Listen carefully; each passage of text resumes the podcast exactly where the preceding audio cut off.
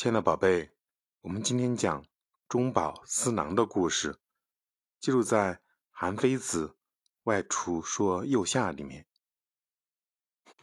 春秋末年，赵鞅执掌晋国的朝政大权，他勤政爱民，体谅百姓疾苦，希望能把国家治理得很好，但是他却不善于约束手下官员。有一年，国家财政吃紧，赵鞅派税官去征收赋税，这可是个大捞一把的好机会。临行前，税官还假惺惺地问赵鞅：“请你指示一下，这次收税的税率是多少？”赵鞅回答说：“不轻不重最好，税收重了，国家富了，但老百姓穷了；税收轻了，老百姓富了，但国家穷了。”你们如果没有私心，这件事就可以做得很好。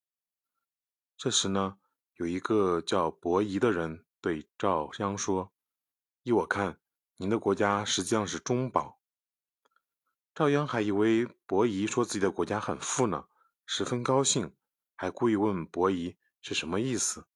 伯夷直截了当地说：“您的国家上面国库是空的，下面百姓是穷的，而中间……”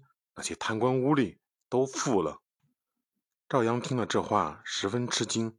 后来，赵鞅大力整顿吏治，礼贤下士，选贤任能，为赵氏立国奠定了坚实的基础。通过这个故事，我们明白什么道理呢？藏富于民一直是儒家治国的终极目标。所谓“财聚则民散”。财散则民聚，政府通过让利行为呢，可以改善人民的生活质量，也可以增强民心的凝聚力。赵鞅呢，虽然关心百姓疾苦，但他所说的“不轻不重最好”，却不是上上策。为什么呢？因为赵鞅并没有给出一个具体的量化标准，无形中呢，为税官中饱私囊提供了有利的条件。这启示我们。